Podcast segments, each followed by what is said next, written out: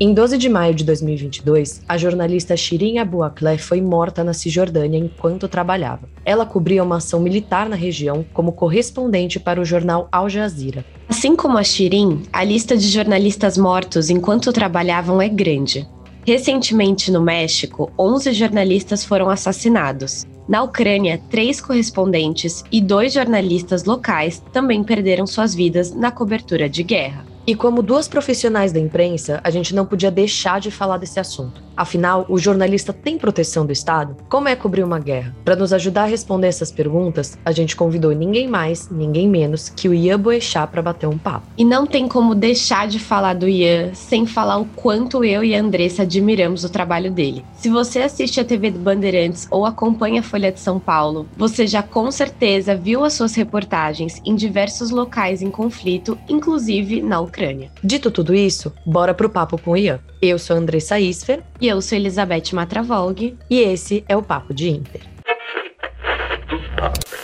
Notre volonté.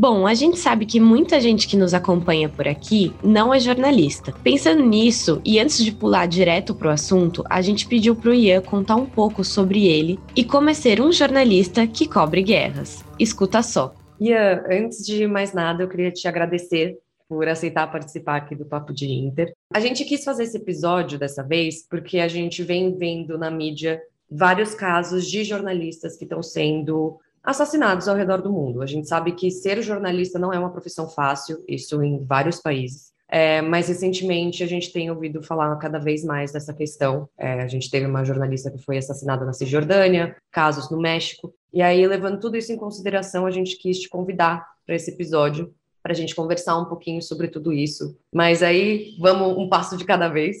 A primeira coisa que eu queria te perguntar, queria te pedir e te dar esse, esse espaço aqui é para você se apresentar para os nossos ouvintes, contar um pouquinho da sua trajetória, você que é um jornalista, um repórter de guerra, quais guerras você já cobriu, quais conflitos? Não me considero um jornalista de guerra, sou jornalista que vai à guerra, tenho mais de 20 anos de profissão, atuei em diferentes áreas do jornalismo, cobri muita economia, cobri política aqui no Brasil, fiz muita matéria sobre o país mesmo, questões ligadas ao Brasil, e muitas matérias é, no exterior nesses últimos anos, nesses últimos dez anos, fazendo bastante conflito no Oriente Médio, África, Europa, Ásia Central.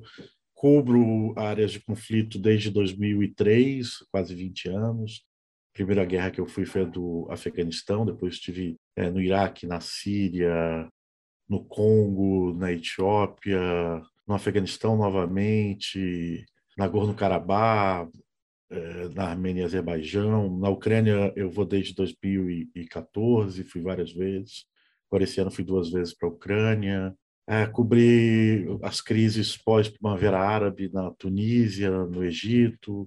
Cobri Gaza várias vezes, é, os territórios ocupados da Palestina, Israel, Líbano, enfim, um bocado de lugares aí. E acho que é isso. E agora estou aqui eu era repórter da TV Bandeirantes, até fiquei um ano e pouco como repórter da TV Bandeirantes, e agora voltei a ser freelancer e, e mantenho uma relação bem próxima com a Band ainda. Legal, Ian. E a gente queria que, que na verdade, você explicasse para o nosso público, levando em consideração que a maioria das pessoas que ouve a gente não é jornalista, e a gente também não vê muito na mídia é, jornalistas de guerra, né? Porque o Brasil não faz parte de nenhum conflito. Então não é uma coisa que a gente vê com frequência, né? Aquele jornalista que a gente liga a TV e vê todo dia na guerra. Então a gente queria que você contasse para gente como é o processo de ir cobrir uma guerra, né? Você mesmo acabou de falar que você é um jornalista que vai a guerras. Então como que é o briefing, né? Como você chega a essa pauta, se você vai por conta, é, se você normalmente já vai contratado de algum de alguma emissora, algum veículo. E até mesmo se você quiser contar como que foi o processo agora de ir para a Ucrânia, né, dando exemplo, está super recente, a gente tem falado muito no nosso podcast sobre a guerra na Ucrânia. Então, é isso. Olha, tem todo um processo. É... São dois processos diferentes. Um é você atuar como freelancer e o outro é você atuar como staff de um de um veículo de comunicação. Né? As coisas são relativamente diferentes, principalmente na questão do custo. Quando você é staff, você tem todos os seus custos cobertos e eles não são baratos. Cobrir guerra é, um, é uma atividade cara, tudo é muito mais caro né, num ambiente de guerra. Principalmente um profissional muito importante para qualquer jornalista em situação de conflito, que é o fixer, que é uma espécie de um tradutor, produtor local que vai te dar, ajudar a ter acesso às áreas de, de combate, enfim, esse cara é muito caro em geral, transporte é caro, alimentação às vezes é caro, então são dois processos diferentes, né? Quando você está numa grande rede, por exemplo, você não precisa se preocupar muito com, as questões logísticas, quem vai ser o seu fixer, como é que você vai arrumar um carro para você se locomover, ou onde você vai ficar. As grandes redes elas mantêm estruturas em áreas de conflito, estruturas bastante profissionais, bastante grandes. Quando você está atuando de forma independente, todo esse, esse processo logístico fica por sua conta. É talvez a maior parte do seu esforço é destinada a essa questão logística. Ela é muito complexa, muito difícil. Em geral, o risco que você se expõe está diretamente ligada à, à, à, qualidade logística que você está é, tá usufruindo, né? Então, quando você é frila, tem um tem um dificultador aí de você ter que controlar o seu volume de gastos. Mas é, as guerras, elas de, de certa forma obedecem um padrão de cobertura que se repete em diferentes países e diferentes culturas.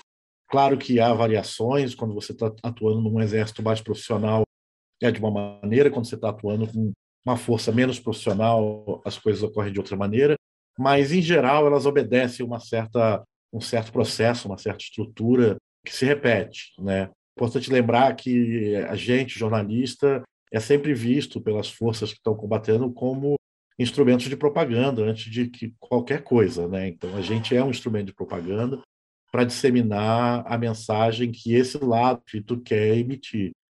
Então, a gente imaginar que a Ucrânia permite acesso dos jornalistas porque ela é mais democrática do que a Rússia, é uma verdade mais ou menos. Ela é agredido, então, em geral, o agredido é, é, tende a ofer ofertar e oferecer mais acesso aos jornalistas para poder reforçar a ideia de que ela é vítima de um confronto. Isso não é só o caso ucraniano, se a gente pegar o caso dos curdos, por exemplo, os curdos souberam utilizar de forma muito, muito bem feita o apoio midiático que eles obtiveram, sendo é, conseguiram jogar para o mundo a ideia de que eles são é, vítimas de, um, de interesses terceiros há muito tempo, né, e são sempre traídos, o que não, nada disso deixa de ser verdade, mas eles souberam explorar essa narrativa de uma forma muito inteligente. E outras, a Armênia, por exemplo, na, na guerra da Gordo-Karabakh, é, no Tigre, na Etiópia, enfim, tudo isso está relacionado né, a, essa maneira de você também fazer guerra, que é a guerra midiática, tão importante, não tão importante quanto no campo de batalha, mas bastante importante. Né?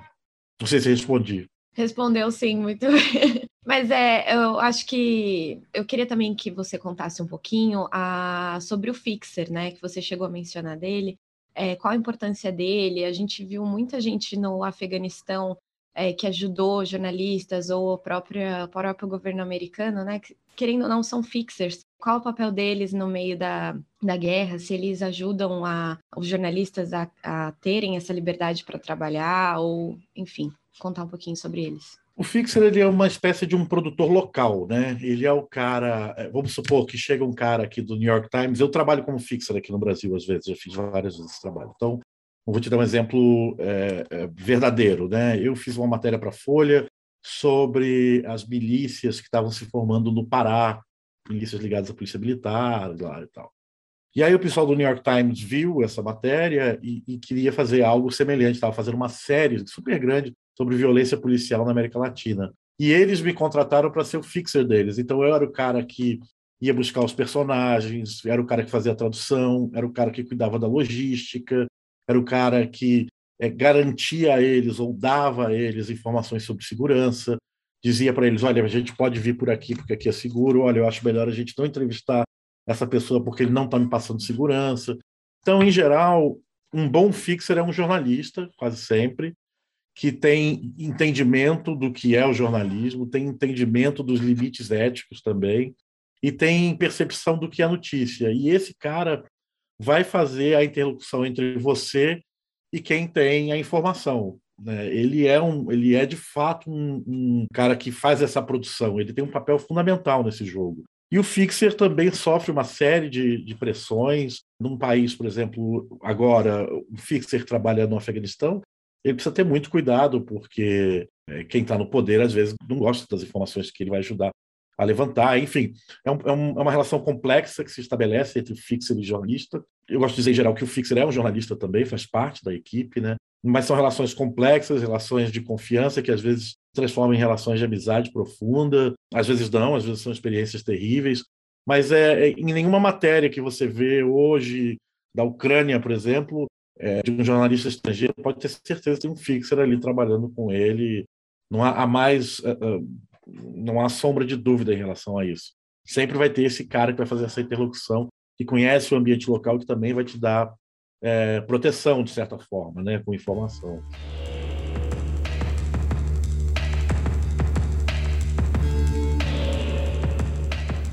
Agora que você já sabe quem é o Ian e como é cobrir uma guerra, a gente vai direto ao ponto. Existe liberdade de imprensa em conflitos? Os jornalistas estão protegidos? Escuta só o que o nosso convidado respondeu. Ian, voltando um pouquinho nessa questão da liberdade de imprensa, né? Você já contou pra gente que você esteve em locais assim de conflitos vários. Uma coisa que você estava comentando agora é que existe essa estrutura, né? Toda guerra segue meio que uma estrutura nesse quesito da cobertura da imprensa.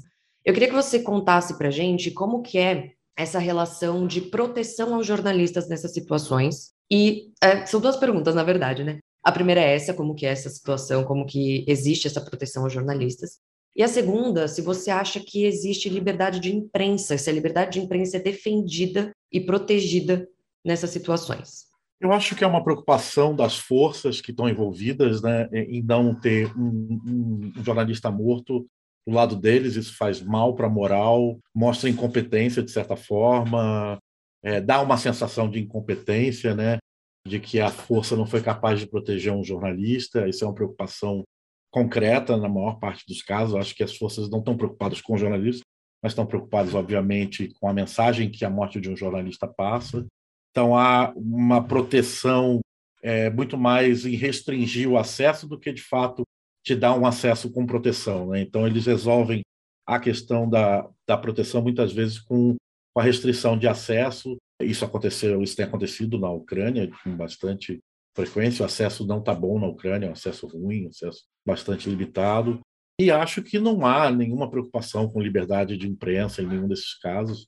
É, como eu disse, eu acho que é, o que importa é, numa guerra para os atores é vencer a guerra e utilizar os meios possíveis para vencer essa guerra. Então, não acho que, que a Ucrânia hoje dá acesso a jornalistas com muito mais facilidade do que a Rússia, porque a Ucrânia tem entre seus valores básicos e, e basilares a liberdade de imprensa e a liberdade democrática, ou pelo menos as forças ucranianas, né? estabeleceram uma série de, de regras, de censuras. A gente não podia relatar alguns eventos com uma certa espaço de tempo. A gente não teve todo o acesso do mundo, mas assim, isso não é só a Ucrânia. Do lado russo é muito pior. Né? Do lado russo não tem acesso algum, o controle é muito mais, mais forte. Né? Então, eu acho que, de forma geral, o interesse dos, dos atores é em divulgar e reforçar a imagem que eles querem passar, e nós, jornalistas, somos é, as melhores ferramentas para isso, obviamente. Né? Se eles conseguem convencer os jornalistas a, a, transmitir a mensagem que eles querem, e isso é um processo complexo também, você não consegue fazer isso de forma agressiva, é preciso fazer isso de forma inteligente, é a melhor maneira de você controlar é, né, a narrativa ou controlar a mensagem de uma guerra. Né? Nesse momento, e toda guerra, a gente precisa lembrar disso, toda guerra é sempre traduzida ou sempre contada de forma extremamente maniqueísta. É sempre o bem contra o mal, e os dois lados, obviamente, vão lutar para poder impor essa narrativa de quem é o bem e de quem é o mal. Né? Nesse momento, na guerra da Rússia com a Ucrânia, esses papéis estão muito claros na mídia ocidental, aqui no Ocidente. A gente até costuma falar bastante aqui no Papo de Inter que não é preto no branco, porque é isso, né? Muito todo conflito que a gente vai falar sobre é sempre essa visão que a gente tem, que é bonzinho contra o malvado, enfim, e a gente uhum. sempre bate essa, nessa tecla. Mas essa é a natureza do discurso da guerra, né? Se você não se você não impor essa essa essa visão, você não consegue botar um cara de 18 anos a dar tiro no outro. Então é preciso que você a natureza da guerra, né, o discurso do racional da guerra, ele é maniqueísta por natureza, né? Antes da gente seguir para a nossa última pergunta para o Ian, a gente achou interessante te contar o que o direito internacional diz nisso tudo. Afinal, o jornalista tem proteção em conflitos armados ou não? Sim e não. Não existe uma lei direta no direito internacional humanitário para defender os jornalistas em si, mas existe um conjunto de leis que, quando lido, explica que o jornalista tem tantos direitos quanto um civil no caso de conflitos. Ou seja, em outras palavras, atacar um jornalista de forma intencional e direta configura um crime de guerra, assim como acontece se atacam um civil. Agora, essas mesmas leis falam que se o jornalista estiver participando diretamente do conflito, ele não tem essa proteção do direito internacional humanitário. E o mais curioso disso tudo é que se o jornalista se denomina correspondente de guerra, aí a coisa já muda completamente. Isso porque, apesar dos dois serem reconhecidos como civis, o correspondente de guerra tem direito a acompanhar as Forças Armadas e, caso seja capturado, ele tem a mesma proteção que um membro do Exército.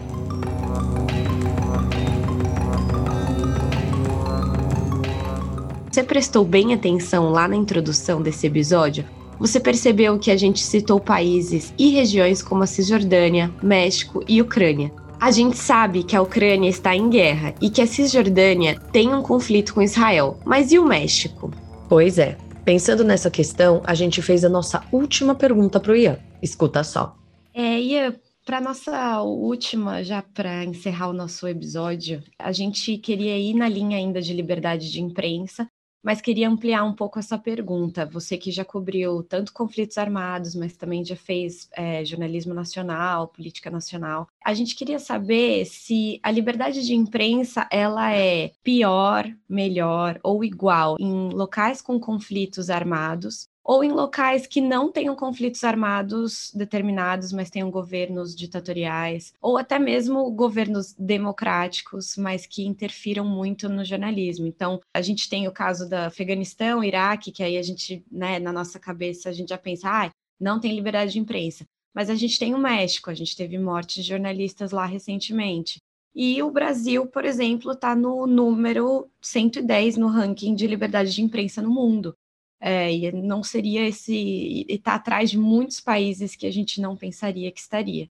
Então, a gente queria um pouco da sua, da sua visão, assim, se é tudo igual, se é melhor, se é pior, como que, como que fica? Eu não acho que é tudo igual, não. Acho que tem diferenças importantes e acho que países que prezam ou defendem uma os valores das democracias liberais tendem a ter mais liberdade de imprensa, mas também países ultraliberais tendem a ter menos liberdade de imprensa, não por imposição governamental, mas por pressão econômica. Então, é, você vai ter aqui no Brasil, por exemplo, vários temas que não são tocados na mídia por pressão econômica, como você também tem nos Estados Unidos, que é um país que tem uma tradição de liberdade de imprensa bastante antiga e, e, e, e é preciso fazer uma defesa de que, de fato, há uma liberdade de imprensa nos Estados Unidos, que é muito superior do que há na Rússia, por exemplo, hoje, ou de que há em países em que é, a, os valores das democracias liberais são menos respeitados, como na Venezuela, por exemplo, que a gente hoje muita gente classifica como uma democracia iliberal, né? Mas essa, essa, essa liberdade de imprensa ela também permeia caminhos que não necessariamente são de controle estatal da, da divulgação de informação. Também tem a questão econômica, que é fundamental nesse momento, então, que a gente vive agora no jornalismo, que sofre uma crise não só conjuntural dessa questão da internet, mas vive uma crise estrutural de financiamento mesmo. As pressões econômicas sobre os veículos de imprensa são imensas. Então, você tem vários temas que não são colocados e não é, não são de interesse, às vezes ideológicos por conta dos patrões de quem são os donos desses veículos de comunicação, mas muitas vezes porque também os interesses econômicos se sobrepõem, inclusive, às visões ideológicas dos patrões para poder sobreviver. Então a gente vive um, um momento muito delicado e um momento em que é, o interesse público nem sempre é mais, não tem sido mais, nunca foi, de fato, né? A gente viveu momentos melhores, eu acho que hoje o interesse público é, tem sido colocado de lado em vários momentos na liberdade de imprensa, não só nas, em, em, países conflagrados, mas em países de democracia total, digamos assim, ou países extremamente democráticos em que a liberdade de imprensa é um pilar é, nesses valores democráticos. Né? Então, tem várias camadas aí de, de controle da opinião pública que a imprensa ainda é a melhor maneira de você fazer controle da opinião pública. Por enquanto tem sido ainda, é a que ainda tem essa credibilidade, apesar de ter sofrido tanto nessas últimas duas décadas, né? em especial nessa última década. Enfim, é um, é um tema delicado, é um tema complexo e que a gente está hoje vivendo uma crise bastante aguda nesse sentido.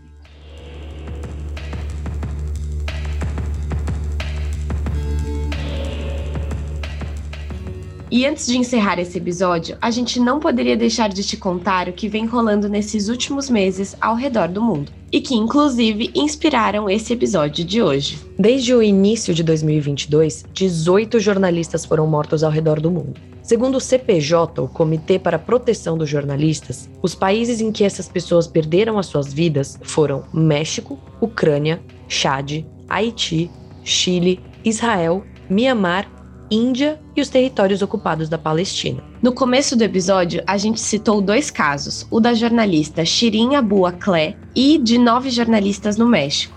Bora te explicar com mais detalhes o que, que aconteceu.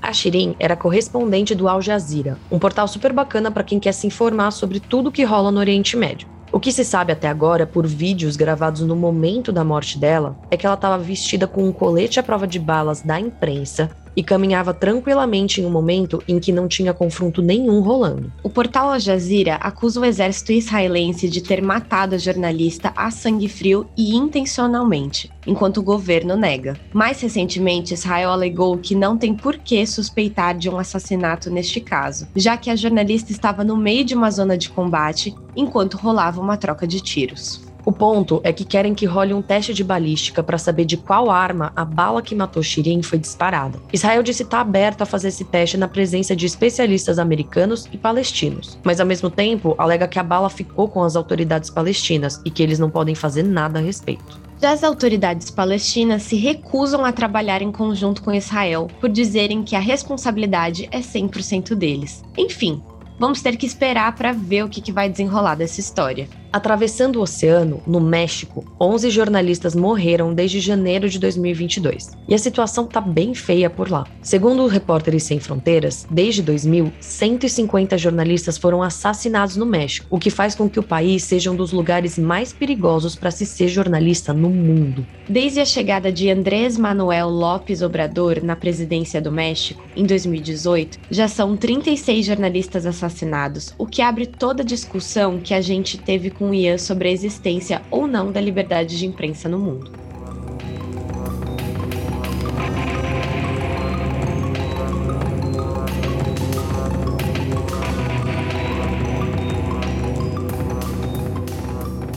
E com essas notícias tristes, a gente encerra o episódio de hoje. Falar sobre jornalismo sempre foi um prazer para mim e para Beth, e falar desse tema da liberdade de imprensa é cada vez mais necessário. E a gente queria, claro, agradecer a participação do Ian Boixá nesse episódio com a gente. Tanto eu quanto a Andressa somos fãs do trabalho dele e ter a oportunidade de trocar essa ideia com ele foi uma honra pra gente. Com certeza. Muito obrigada, Ian. Agora, pro de sempre, não esquece de seguir a gente no arroba Papo de Inter Podcast lá no Instagram e também no arroba Papo de Inter no TikTok. A gente vem postando vários vídeos explicando acontecimentos importantes do noticiário internacional ao longo da semana. Então, se você quer saber tudo o que tá rolando de uma forma rápida, é só seguir a gente por lá. E não esqueçam de seguir a gente também na Aurelo, uma plataforma de áudio super bacana que remunera os podcasters. Por lá você pode ouvir nosso episódio e seguir a gente para receber em primeira mão vários conteúdos bacanas que a gente vem planejando.